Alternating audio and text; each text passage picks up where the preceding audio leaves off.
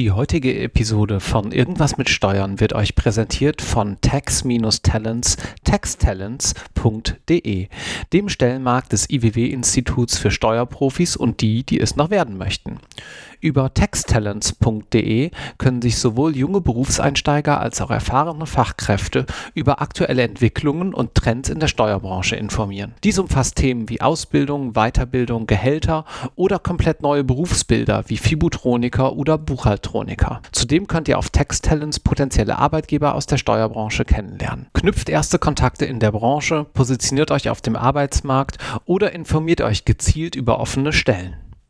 Vielen Dank für die Unterstützung von Irgendwas mit Steuern an Tax Talents. Und nun viel Spaß mit dieser neuen Episode. Ciao.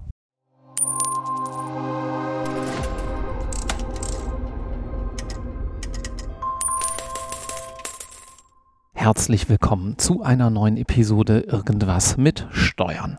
Mein Name ist noch immer Marc Ohrendorf und heute spreche ich mit Juliane Brack. Hallo Juliane. Hallo Marc. Juliane, du bist hier in Hamburg bei einer Kanzlei tätig und hast hier schon so allerlei gemacht. Da übertreibt man nicht, wenn man das so sagt. Wie bist du sozusagen in deine Rolle als Steuerberaterin und ja in diesem Kosmos tätige, sage ich das mal ganz weit, weil du vorher auch schon einiges anderes gemacht hast, reingeraten? Ja, da muss ich ein bisschen ausholen. Da fange ich tatsächlich mal bei meiner klassischen Ausbildung an, die ich nach dem Abitur begonnen habe. Für mich stand damals fest, dass ich kein Studium beginnen möchte, sondern lieber in die Praxis schnuppern. Warum? Ja, Schule hat mir nicht so ganz viel Freude bereitet. Mein Abi war auch nur so durchschnittlich.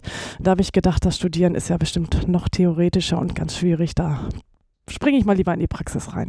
Dieser Podcast hat ja so eine große Schwester, muss man aktuell noch sagen, irgendwas mit Recht. Und da kriegen wir ganz viele Zuschriften, dass uns Leute immer schreiben, ja, jetzt hast du dann nur so Einserkandidaten irgendwie interviewt und die landen dann irgendwo.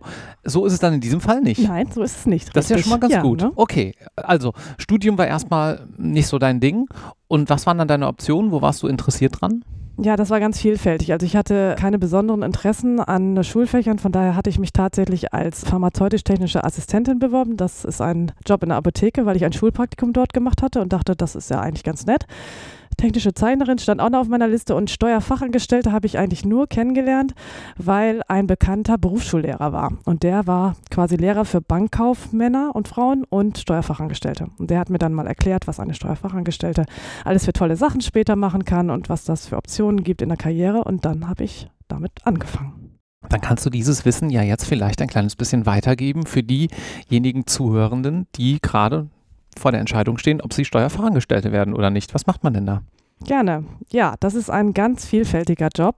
Also man denkt das, glaube ich, gar nicht. Wenn man Steuern hört, denkt man immer nur an seine eigene Steuererklärung mhm. oder die der Eltern, die dann wahrscheinlich fluchend da irgendwo irgendwelche Papiere zusammenstellen. Oder jetzt das Thema Grundsteuer, wo auch alle fluchen. Von daher, der Job ist äh, sehr viel attraktiver, als er, glaube ich, nach außen hin scheint. Man muss vielleicht ein bisschen ähm, Affinität für Zahlen mitbringen und auch, ja, ich sag mal so wie die Juristen auch Recherchetätigkeiten, weil wir uns ja auch viel in Gesetzen bewegen. Also mhm. das ist äh, schon so ein bisschen vielleicht Grundvoraussetzung, wobei wir auch Kollegen haben, die hier durch ein Praktikum gelandet sind und vorher was ganz anderes gemacht haben und dann festgestellt haben, oh ja, Steuerfachangestellte, Steuerassistent ist ja eine super Option, fange ich mit an. Welche typischen Tätigkeiten macht man denn in diesem Zusammenhang? Wie sieht so ein Alltag aus? Also ganz typisch, wenn man jetzt ja in einer Kanzleigröße von uns oder auch in kleineren Kanzleien anfängt, ist, dass man sich einfach mit dem Mandanten selber, mit dem privaten Mandanten, den wir hier zum Beispiel betreuen, auseinandersetzt. Was macht er beruflich und was hat er für steuerliche Pflichten zu erfüllen? Da gibt es ja Selbstständige, mhm. da gibt es aber auch Unternehmensstrukturen und da gibt es auch den klassischen Arbeitnehmer. Also das ist das, womit man so am Anfang anfängt, auch in der Berufsschule.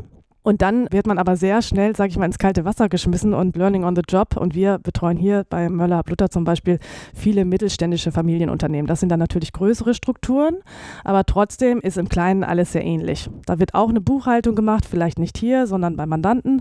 Nichtsdestotrotz muss man dann aber ja auch Steuererklärungen abgeben und die erstelle ich dann beispielsweise zusammen mit meinem Mentor, meinem Ausbilder. Damit fange ich dann quasi schon relativ früh an. Das denkt man, glaube ich, gar nicht. Man denkt vielleicht am Anfang, darf man hier Kaffee kochen, sage ich ich mal. Ja. Dem ist es sicherlich nicht so, sondern man ist gleich mit an der Front und in verantwortlicher Tätigkeit. Das heißt, ein äh, Steuerfachangestellter, eine Steuerfachangestellte erstellt erstmal eine Steuererklärung, die dann eventuell noch von jemandem anderen mal gecheckt wird und freigegeben wird. Aber das ist schon eine der Tätigkeiten. Das ist schon eine der Tätigkeiten, ja. Zum Beispiel, ja. Aha. Was macht man da noch so? Buchhaltung im kleineren Stil, Ja. damit fängt man an oder auch im größeren Stil muss man sagen. Wenn man jetzt größere Konzerne hat, wo auch mehrere Betriebe sind, dann werden natürlich auch dafür Buchhaltung gemacht, wobei sich das jetzt durch die Digitalisierung stark ändert. Also der Mhm. Job des Buchhalters geht eher Richtung Fibutronika, da gibt es neue Ausbildungswege, weil die Digitalisierung nimmt uns da natürlich viel Arbeit ab, das muss man sagen. Da wird man ja eher zum Controller, als dass man da wirklich noch diese klassische Buchhaltung, wie man es halt früher kannte, dass man tatsächlich mit der Rechenmaschine Ja. gearbeitet hat, das, das gibt es ja heute fast gar nicht mehr. Wir sind hier ja auch voll digitalisiert, es wird ja hier kaum noch Papier hin und her geschickt. Von daher, ähm, Buchhaltung gibt es da. Aber man könnte auch hier in einem ganz anderen Bereich starten, ohne jetzt klassisch mit Buchhaltung und Jahresabschlüssen in äh, Verbindung zu kommen, sondern dass man schon noch mehr schon in diesem strukturierenden Teil arbeitet, wo man dann direkt an dem Gesetz arbeitet und Fälle na, das ist jetzt, glaube ich, doch zu weit gegriffen. Das kann man noch nicht als ähm, Steuerfachangestellter. Das ist dann erst so im zweiten Lehrjahr, würde ich sagen, wenn man wirklich schon mehr äh, Erfahrung hat, wie sich eigentlich die steuerlichen Gesetze eigentlich zueinander bewegen. Mhm. Also es, man kann ja diesen Beruf auch heutzutage nicht als reiner Steuerfachangestellter im Büro lernen, sondern man kann ja auch eine duale oder triale Ausbildung wählen, sodass man gleichzeitig auch schon ein Studium nebenbei absolviert. Und da werden einem dann ja schon diese theoretischen Kenntnisse beigebracht. Und die kann man dann hier im Job zum Beispiel schneller anwenden. Ich muss da mal kurz einhaken. Du hast gerade so beiläufig den Begriff Fibutronika genutzt. Fibu für Finanzbuchhaltung nehme ich ja, an. genau. Fibutronika ist schön. Wenn ihr euch fragt, wie der Titel dieser Podcast-Folgen zustande kommt, Fibutronika wird auf jeden Fall drinstehen. Okay, was macht man als Fibutronika? Nochmal ganz kurz. Also ich selber bin kein Fibutroniker, ja. ne? aber das ist natürlich etwas, also deswegen, da bringt man mehrere digitale Welten zusammen. Also das wäre jetzt auch zu weit gegriffen, dass ich da irgendwie eine Aussage drüber sagen kann, wie genau dieser Job funktioniert, weil das ist gar nicht meine Welt mehr. Aber ich merke halt zunehmend, gerade in den letzten zwei, drei Jahren, wie die Digitalisierung halt in meinen Berufsstand Einzug hält Hm, immer hm, stärker. hm. Und das ist halt, und insbesondere halt in diesem Bereich, wo halt im Moment noch viele Kapazitäten gebunden werden durch Buchhaltung, was bei uns beispielsweise auch Steuerfachangestellte machen oder auch erfahrene Bilanzbuchhalter, die Digitalisierung dort ja dem Mensch Arbeit abnehmen wird und dass sich das Berufsfeld ändern wird. Das ist ganz klar so. Ich habe auch den Eindruck, also wir machen jetzt keine äh, digitale äh, Spezialfolge hier, aber so als Einschub. Ich habe den Eindruck, dass im Bereich Steuerwesen, Steuerrecht, äh, Steuerberatung deutlich schneller die Digitalisierung voranschreitet, als jetzt im klassischen Jura sozusagen. ja, total. Ja. Deswegen drifte ich da jetzt auch gerade schon so ab, weil das Mhm. ist eigentlich, das wäre eine Folge für sich. Hm. Okay, parken wir mal, Ja. machen wir vielleicht irgendwann nochmal was zu. Jetzt haben wir gerade erstmal die Frage, was macht man eigentlich als Steuerfachangestellte, so ein bisschen angerissen und ich würde sagen, für den Moment abgeschlossen. Du hast damals so auch ja angefangen. Aber wie ging es dann für dich weiter persönlich? Ja, also ich habe halt drei Jahre diese Ausbildung gemacht und die auch mit einem sehr guten Abschluss abgeschlossen und habe dann aber überlegt, na, das kann es jetzt noch nicht gewesen sein und wollte auch sowieso dann meinen Heimatort verlassen und habe mich dann doch für ein Studium interessiert und ja, da kam halt als Option, wenn man Steuerfachangestellt ist und danach noch im Bereich Steuern bleiben möchte, eigentlich klassische Betriebswirtschaftslehre in den Blick. Und dann gab es aber damals diesen neuen Studiengang Wirtschaftsrecht, der da ins Leben gerufen wurde. Das war also eine Mischung aus BWL und Jura. Mhm. Also nicht dieses lange Jurastudium an der Uni, das hat mich überhaupt nicht motiviert. Von daher war ich immer auf Mich dem. Fachhochschultrip, immer auf dem Fachhochschultrip, weil ich gedacht habe, ja, da bleibst du in der Praxis, da gibt es Praxissemester, da kannst du ein Auslandssemester machen, das kann man natürlich an der Uni auch, aber es ging einfach auch äh, deutlich schneller, weil Ja. Fachhochschulstudium dauerte acht Semester und ich hatte ja auch schon die Ausbildung in der Tasche und dachte, ja, dann bist du ja schon 26, wenn du dann fertig bist und musst auch zusehen, dass du fertig wirst. Also ich Ja. hatte da schon eher so ein bisschen schlechtes Gewissen, erst jetzt anzufangen zu studieren. Lass mich mal kurz einhaken bei einem Punkt. Und zwar, du hast an- eingangs gesagt, dein Abi war jetzt nicht das allerbeste, hast einen sehr guten Abschluss gemacht und hast dann auch die Motivation bekommen zu studieren. Ja. Ich nehme ein anderes Beispiel von aus meinem Leben und dann kommt auch noch eine Frage. Ich habe das erste Staatsexamen damals gemacht und ich musste unbedingt mal arbeiten gehen für ein Jahr. Mir hing das alles komplett zum Hals raus. Das lief, glaube ich, auch ganz gut. Und dann konnte ich irgendwie mich meinen weiteren Stationen und meinem weiteren, meiner weiteren Ausbildung widmen. Hat das vielleicht auch den Effekt damals dann bei dir gehabt, sozusagen analog dazu, dass du gesagt hast, ja, ich habe jetzt hier was gefunden. Ich weiß vor allem auch, was ich jetzt nicht unbedingt tun muss, mehr in meinem Leben, was mich vielleicht in der Schule auch genervt hat. Und deswegen kann ich mich besser konzentrieren, deswegen bin ich darin besser und deswegen bilde ich mich dann da auch noch fort. Also du meinst jetzt, warum ich mich nach dem nach Ja, der warum lief Ausbildung das so viel besser und warum hast du dann doch noch studiert? Das so so. als Folgefrage. Ja, Ja, ich glaube, weil äh, ja, das Arbeitsleben ist überhaupt nicht vergleichbar mit so einer sch klassischen Schulausbildung. Ja. So, so, so, das, wenn ich auf dem Wirtschaftsgymnasium vielleicht vorher gewesen wäre, vielleicht wären die Fächer da passender für mich gewesen, sodass man da auch vielleicht schon mehr Freude gehabt hätte an, an dem Schulalltag an sich. Aber ja, ich glaube einfach dieses Zwischenmenschliche, was man dann auch im, in der Ausbildung kennenlernt und auch dieses Miteinander unter den Kollegen und der Kontakt zu den Mandanten, das war alles so motivierend und es war alles ja so wertschätzend eigentlich auch. Man hat ja immer ein Feedback gekriegt und die Mhm. Mandanten waren happy, wenn man einen guten Job gemacht hat. Der Ausbilder war happy, wenn man da äh, unterstützt hat und Verantwortung übernommen hat. Also ich glaube, das Miteinander ist einfach netter, als wenn, ich habe ja noch die klassische Schule, da vorne steht der Lehrer und wir hören zu und wenn man was weiß, meldet man sich und Mhm. das ist ja heute auch alles anders zum Glück. Aber Also wenn es gut läuft, ja. ja, hoffe ich. Also, ich das immer so bei meinem Sohn mit, äh, dass die da ja auch schon quasi in der zweiten Klasse Referate halten. Von daher, ich glaube, das alte Schulsystem war für mich als Schülerin nicht optimal. Mhm. Ja, doch, dieser Praxisbezug hat mich dann wirklich motiviert. Und ja, in der Berufsschule war ich dann auch in Neustadt quasi, ne? Also Gymnasium vorbei und jetzt Berufsschule, neue Lehrer, neue Herausforderungen. Das hat gut geklappt. Deswegen, da war es auch wirklich mit den Noten, das war ein Selbstgänger, sag ich mal. Ich habe natürlich mir das auch aneignen müssen. Rechnungswesen war für mich ja völlig neu, soll und haben, habe vorher noch nie gehört. Deswegen Mhm. Wirtschaftsgymnasium wäre wahrscheinlich pa- passender gewesen.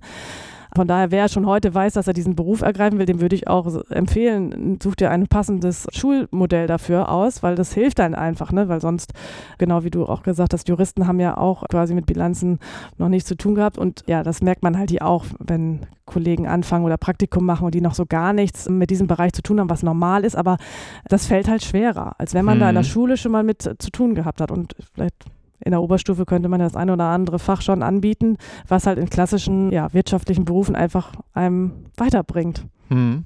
Ja, teile ich total. Ich äh, habe damals Jura studiert, weil wir Rechtskunde in der Schule hatten und ich da irgendwie wusste, okay, guckst Ja, dir zumindest mal an, ja? Hattest du irgendwie so einen kleinen Einblick. Also das äh, würde ich sofort unterschreiben, dass man da mehr Bezug dann auch äh, herstellen kann und den auch bräuchte. Gut, ich hatte dich gerade äh, ganz unfreundlich unterbrochen. Wirtschaftsrechtsstudium, wo und äh, wie lief das ab? Nochmal so für diejenigen, die da vielleicht noch nicht so einen Einblick haben. Ja, das habe ich dann im Endeffekt in Bielefeld, nachdem ich mir mehrere Hochschulen angeschaut hatte, studiert und das war auch super praxisnah. Da waren viele Dozenten, die auch eigene Kanzleien hatten und dann immer mit Fällen aus der Praxis den Unterricht gestaltet haben. Das ist halt ein Studiengang, der sowohl betriebswirtschaftliche Fächer als auch juristische Fächer beinhaltet und das ist halt für ja, unseren Weg hier in der Steuerberatung perfekt. Also, weil man braucht ja beide Bereiche. Das wirtschaftliche Verständnis zum einen für die Unternehmen und zum anderen auch schon die rechtlichen Komponenten, um ja einen Fall zu lösen, zu wissen, wie man mit Gesetzen umgeht, die verschiedenen Steuerarten kennenzulernen.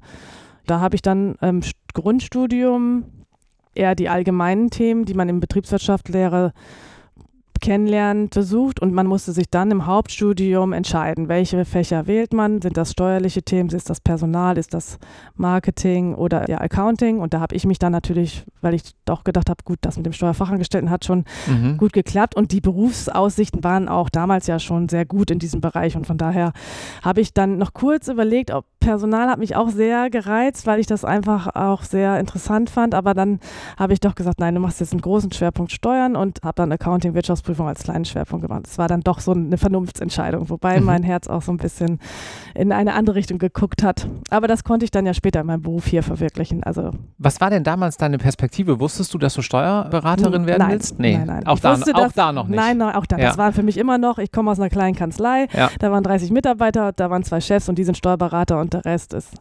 Angestellte, Fachangestellte, Bilanzbuchhalter, Fachwirte. Also das kannte ich so auch nicht aus der kleinen Stadt. Dass Mhm. das gleich eine Option war, nach dem Studium, nach zwei, drei Jahren Berufserfahrung den Steuerberater zu machen. Hatte ich da noch nicht im Blick, nein. Okay. Sondern, was dachtest du, wie es dann Dass ich weitergeht? danach klassisch als Steuerassistentin mit, also Steuerfachangestellte mit Studium, so sah dann auch meine Bewerbung aus, in einer größeren mittelständischen Steuerkanzlei. Das war mir schon wichtig. Ich wollte was Neues kennen. Ich wollte auch in eine Großstadt. Deswegen habe ich Bielefeld verlassen und habe gesagt, ich gehe zurück in den Norden. Bremen, Berlin, Hamburg waren so meine Städte, in denen ich mich dann vorgestellt habe. Und dann, ja, es ist aber Hamburg geworden, weil ich ja hier bei Mörler-Luther damals noch unter anderer Firmierung mich vorgestellt habe und so happy war nach dem Vorstellungsgespräch und auf dem Weg zum Auto kam die Zusage und war ich total glücklich und habe hier angefangen. Wann war das? Das war 2004. Okay, also Ja. dann hast du ja mal 20-Jähriges. Ja, bald. Okay. Cool. Und äh, dann äh, erzähl doch mal, was ist in den 20 Jahren passiert? Das ist jetzt eine sehr große Ja. Frage, ich weiß. Wir beschränken die erstmal vielleicht ein auf deinen Werdegang, weil wir haben es ja schon vorweggenommen, du bist dann auch noch irgendwann Steuerberaterin geworden. Ja, Mhm. auch schneller als ich dachte. Okay. Wie lief das? Ja, also ich habe dann wirklich tatsächlich in der, äh, einer größeren Abteilung angefangen, hatte auch damals schon einen Mentor, der mich ausgebildet hat in den steuerlichen Fragestellungen, wo ich Unternehmenseinblicke bekommen habe und hatte auch die Möglichkeit, das heute leider nicht mehr so flexibel möglich, in der Wirtschaftsprüfung ähm, mitzuarbeiten. Also war ich auch vor Ort beim Mandanten und das ist auch heute noch oft der Wunsch von Bewerbern, dass sie fragen, könnte ich auch einen Teil in der Steuerabteilung, einen Teil in der Wirtschaftsprüfung machen. Und wir hier bei Möller-Blutter trennen das ja klassischerweise, weil das halt auch beides so komplexe Bereiche sind, dass man das eigentlich nicht äh, beides gleichzeitig abbilden kann und mhm. dann auch nicht die Ausbildung so gut gewährleisten kann. Deswegen finde ich das heute schon vernünftig. Aber ich hatte damals das Glück, dass ich noch in beiden Bereichen arbeiten durfte und ja, hatte dann auch schnell Mandantenkontakt vor Ort und hier im steuerlichen Abteilung auch. Von daher, das war, fand ich großartig. Und nach zwei, drei Jahren, also eher nach drei Jahren, habe ich dann zusammen mit einem Kollegen das Steuerberaterexamen ins Visier genommen. Was muss man da äh, mitbringen? Ähm, Berufserfahrung, glaube ich, ne? Genau, Berufserfahrung, je nachdem, wie lange das Studium ist, zwei oder drei Jahre. Aber mhm. man kann es auch ohne ein Studium machen. Das machen ja auch ganz viele. Mhm. Äh, nachdem man Steuerfachangestellte oder Steuerfachwirt Ausbildung gemacht hat, kann man auch Steuerberater machen. Also man braucht keinen akademischen Hintergrund. Wer Und nimmt die Prüfung ab? Lass uns da mal ein bisschen drauf eingehen, weil ich weiß natürlich aus der Jura-Bubble äh, kommend, ja, viele machen dann gerade, wenn sie in der Kanzlei arbeiten, die eben auch viel im Steuerrecht unterwegs sind, noch den Steuerberater. Ja. Aber aber das klingt dann so, ja, ich habe noch den Steuerberater ja. gemacht, das war viel Paukerei, ja. aber mehr weiß ich darüber gar nicht. Wer nimmt die Prüfung ab? Wo muss man sich da dann bewerben und so weiter? Ja, die Prüfung wird von der Steuerberaterkammer des mhm. jeweiligen Bundeslandes abgenommen. Mhm. Das war auch jetzt gerade erst. Die mündlichen Prüfungen sind jetzt gerade durch, glaube ich, oder sind gerade in den letzten Wochen. Von daher, die Kollegen, die haben jetzt gerade fast alle bestanden. Die mündlichen Prüfungen sind immer in der zweiten Oktoberwoche drei Tage. Also okay. Also das sind so ganz feste Daten, die man sich so verinnerlicht hat. Aha. Und äh, ja, dann bereitet man sich natürlich jahrelang darauf vor, muss man sagen. Also es gibt da genug Anbieter, sag ich mal, die einem das Theoriewissen vermitteln. Ja. Und ja, es ist halt ein längerer Weg. Ne? Und umso früher man anfängt, umso leichter fällt es und umso mehr Praxiserfahrung man hat, umso leichter fällt es vielleicht auch. Aber ja, wie du sagst, es gibt auch Juristen, die das vielleicht von Examen her schon kennen, diese Art zu lernen, den äh, die kennen sich dann zum Beispiel in der Abgabenordnung immer super aus, weil das immer ja. so systematisch ist. Ne? Ja, ja. Und dann sind die Bilanzfelder vielleicht noch etwas schwieriger oder neuer, ne? weil das sind ja verschiedene ähm, Klausuren, die man da schreiben muss. Wie viele? Äh, drei Klausuren an drei Tagen. Und dann drei Tage mündliche Prüfung? Nee, nein, an nein, einem, nein, aber das ist an drei genau, Tagen. drei Tage Prüfung, macht man die Prüfung. Ja. Und äh, die mündlichen Prüfungen machst du auch erst, wenn du das schriftliche Examen bestanden hast. Okay, genau. verstehe. ja. Wie lange muss man da ungefähr für lernen? Schwer zu sagen, wahrscheinlich je nach Workload, ne? Ja, kann man so nicht sagen. Okay, was machen Leute so normalerweise? Also ist das ein Jahr, sind das fünf Monate? Nein, oder? eher, also also ein Jahr vorher fang, fängt man mindestens an. Und okay. ich kenne auch viele Kollegen, die fangen schon zwei Jahre vorher an. Mhm. Aber die meisten Kanzleien gewähren einem ja auch vor diesen Prüfungstagen eine Freistellung von drei, vier Monaten, sodass man dann wirklich nur noch Zeit hat, sich äh, ja, auf die verstehe. Prüfung vorzubereiten. Und das ist auch sinnvoll, weil es ist ja schon eine sehr hohe Belastung neben der Arbeit, sich auf diese Prüfung vorzubereiten. Okay, gut. Dann haben wir das sozusagen auch mit drin. Ist das dein Feld, was du heute auch hauptsächlich noch machst als Steuerberaterin oder was machst du jetzt dann ein paar Jährchen später. Ja, ja tatsächlich. Also ich äh, bin ähm, generalistische Steuerberaterin, sagt man da sozusagen, zu, wie du auch schon mal eingangs gesagt hast, das Feld ist sehr vielfältig. Ne? Also das Steuerrecht ist so komplex, dass wir hier auch bei uns im Haus Experten für bestimmte Bereiche entwickelt haben, beziehungsweise die Kollegen sich dieses Feld auch ausgesucht haben, weil sie ein besonderes Interesse daran hatten, also zum Beispiel internationales Steuerrecht oder Umsatzsteuer oder Transaktionsberatung. Grunderwerbsteuer ist auch sehr speziell. Das sind halt Themenfelder, mit denen kommt man nicht so alltäglich in Berührung und dort gibt es auch zum Beispiel noch einen zusätzlichen Fachberatertitel, den man erwerben kann, den man dann auch mit einer Prüfung und Praxisfällen abschließt. Das ist sowas wie der Fachanwalt in genau, Jura. Hm? in ähnlicher Fachberater Form. heißt ja, das Fachberater heißt. Da gibt es auch noch einen Fachberater für Unternehmensnachfolge. Von daher, überall, wo Bedarf ist, hat sich dann auch das Steuerrecht ähm, weiterentwickelt mit diesen Fachberatertiteln. Und das macht auch auf jeden Fall Sinn, weil ich als, sage ich mal, generalistische Steuerberaterin habe meinen festen Mandantenstamm und jegliche Fragestellungen der Mandanten werden eigentlich erstmal grundsätzlich an die Ansprechpartnerin in der Kanzlei, also an mich herangetragen. Aber es ist dann in der Regel oft so, dass es schnell in eine Spezialfrage wend, äh, mhm. endet. Also dann fragt der Mandant zum Beispiel, ja, ich möchte jetzt irgendwie eine Betriebsstätte in Indien gründen.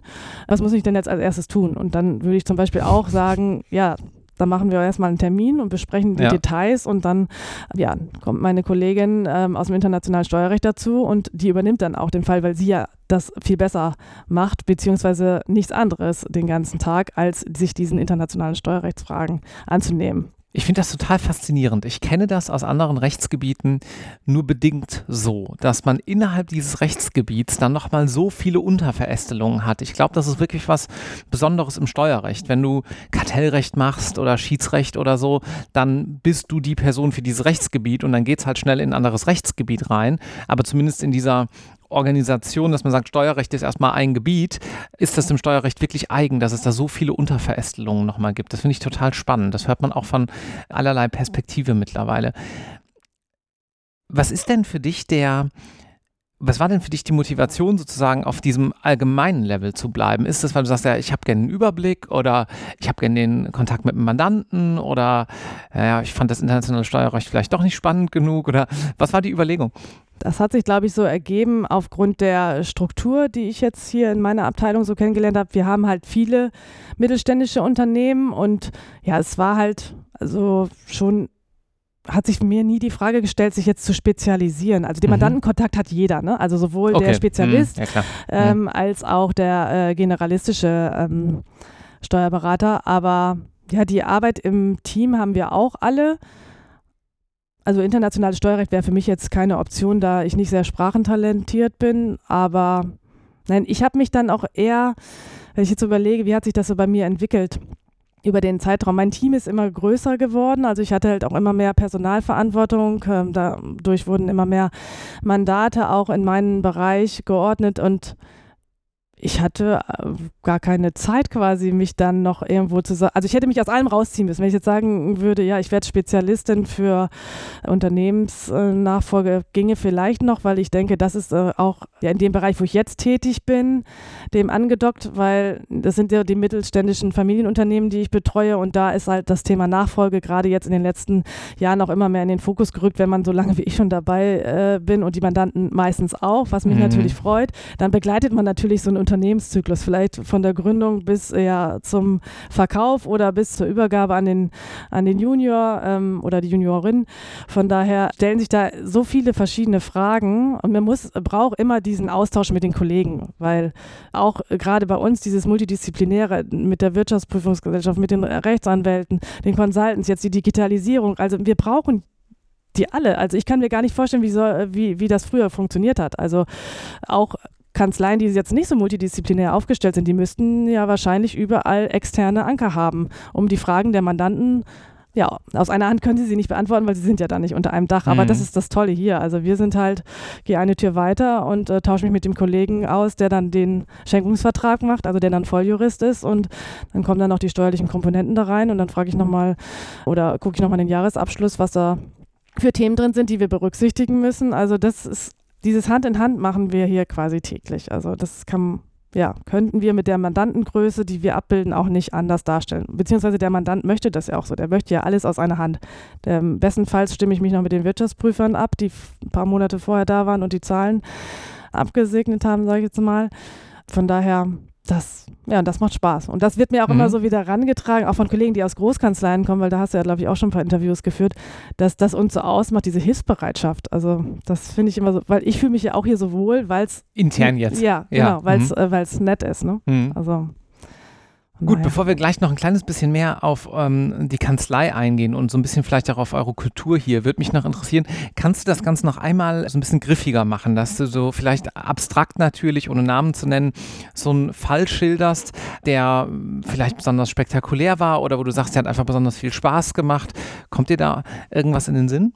Ja, also die Mandatschaft ist halt schon sehr vielfältig und die Fragestellungen sind halt auch ja, von, von hochkomplex bis kleinteilig. Von daher, ich kann gar nicht sagen, dass es jetzt irgendwie einen Fall gab, der mir besonders viel Spaß gemacht hat, aber mir, mir macht es immer Freude, wenn die Mandanten mit Themen an uns herantreten und wir dann als, ja, insbesondere auch im Nachfolgebereich, muss ich sagen, weil mir das vielleicht auch ähm, so am Herzen liegt, dass das irgendwie ja eine gute Sache wird und die Senioren da ihre Bedürfnisse umsetzen können und dann alle irgendwie zufrieden damit sind. Von daher, da, das ist jetzt kein spezieller Fachfall, weil ich glaube, es würde jetzt auch keinen Sinn machen, jetzt irgendwie in Themen einzusteigen, die jetzt mit Steuern zu tun, also die, die direkt schon ins Gesetz stürzen. Also das wäre, glaube ich, für den Zuhörer keinen Mehrwert, sage ich jetzt mal. Okay, gut. Dann zu euch als Kanzlei. Du hast gesagt, multidisziplinäre Einheit. Du hast im Vorgespräch verraten, dass ihr auch nicht immer in diesem wunderschönen Gebäude in Hamburg wart, sondern auch ein bisschen umgezogen seid und auch sehr stark gewachsen seid. Wie sieht denn so eure Kanzleihistorie aus? Ja, also ich kann jetzt äh, quasi, bin ja schon 18 Jahre dabei und habe da schon viel gesehen und tatsächlich waren wir vorher an einem anderen Standort in Eimsbüttel, in kleinerer Einheit und dort waren wir eigentlich hauptsächlich Steuerberater mit wenigen Rechtsanwälten und das hat sich dann im Jahr 2010 geändert. Dort sind wir dann an dem Jahr fusioniert mit Hub Luther und sind dann erst zu Mörle Hub Luther mhm. geworden und haben dann auch 2016 diesen tollen Umzug in diesen, äh, an diesen Standort in der Brandstviete äh, vorgenommen und ja, sind dadurch halt viel präsenter noch und haben auch unsere ganze Ausrichtung verändert. Also wir haben neue Kollegen auch im Bereich Digitalisierung dazu gewonnen und der Consultants-Bereich ist sehr gewachsen und auch die Wirtschaftsprüfungsgesellschaft hat sich weiter etabliert und ja, der steuerliche Bereich wächst neben den anderen Bereichen genauso. Also wir sind, ja, gehen stark auf 400 Mitarbeiter zu. Von daher spricht das, glaube ich, für sich, dass das ähm, alles gut läuft. Und ja, was kann man noch sagen? Ja, nächstes Jahr, nee, dieses Jahr, 2023 sind wir ja schon. Ich irgendwie gefühlt, die letzten sechs Wochen sind so schnell vergangen. Feiern wir ja schon 95 Jahre Mörler Blutter. Mhm. Also das haben wir auch schon zum 80. feiern dürfen, aber jetzt, ähm, ja, wird nochmal groß gefeiert und das ist natürlich ein Riesenevent auch für uns Kollegen, aber auch für die Mandanten und spricht an sich schon ähm, für sich 95 Jahre und viele Mandanten halt wirklich langjährig dabei und eine wirklich hervorragende Zusammenarbeit. Wenn ich das jetzt gehört habe, als Nachwuchs, Steuerberaterin, Steuerberater oder vielleicht auch noch ein bisschen jünger, wenn ich noch nicht so weit bin, was muss ich denn mitbringen, um zu euch zu passen, würdest du sagen? Was sind so die, die Vorstellungen, die Charaktermerkmale, die Persönlichkeiten, nach denen ihr sucht? Ja, als erstes fällt mir der ein Teamplayer, müsste man sein. Also mhm. das ist halt, also ich glaube, das hat man jetzt auch schon in dem ganzen Kontext vorher, den ich so erwähnt habe, gehört. Also dieses Miteinander ist uns halt wichtig. Also deswegen wäre es schon so eine Grundvoraussetzung, sage ich mal, dass man irgendwie gerne im Team arbeitet. Klar, es gibt auch Fälle, wo man sagt, ja, du bist jetzt so ein Fachexperte und kannst auch irgendwie hier deine Nische finden, aber im Großen und Ganzen ist dieses Teamfähig sein schon eine Grundvoraussetzung. Und ja, Verantwortung zu übernehmen, gehört natürlich auch dazu. Es kommt natürlich darauf an, in welcher Stufe steigen die mm, Kollegen ein. Ne? Also wenn ich jetzt hier ein Praktikum während des Studiums mache, was bei uns auch viele junge Studenten machen, dann muss ich ja erstmal reinschnuppern. Aber auch dann es, hilft es natürlich, wenn ich, wenn ich mich nicht scheue, Fragen zu stellen. Alle Türen sind hier offen. Man kann jeden fragen, ob jetzt Steuerberater, Partner ja, oder den Mit-Azubi, sage ich mal. Ähm, das, wir helfen da mit, dass man sich eigentlich von Anfang an wohlfühlt. Ne? Also das wäre so eine Grundvoraussetzung. Also jetzt irgendwie zu sagen, Zahlenaffinität oder ähnliches, wenn man jetzt in den Ausbildungsberuf kommt, ja, kann kann helfen, aber muss auch nicht. Also wie gesagt, wir haben ja auch schon Quereinsteiger glücklich gemacht, die jetzt vorm Examen stehen, die ganz, ganz anderes studiert haben. Also das kann man immer so von dem theoretischen Lebenslauf gar nicht sagen. Aber deswegen dieses persönliche Gespräch, äh, Bewerbungsgespräch, da schauen wir eigentlich, passt der Typ Mensch zu uns? Vertritt er die gleichen Werte? Ja, gemeinsam exzellent ist ja quasi so unser Motto und das erleben wir halt auch täglich. Also dass man für den Mandanten gemeinsam eine exzellente Beratung gewährleistet. Das sind doch wunderbare Schlussworte. Vielen herzlichen Dank, Juliane. Gerne. Tschüss. Tschüss.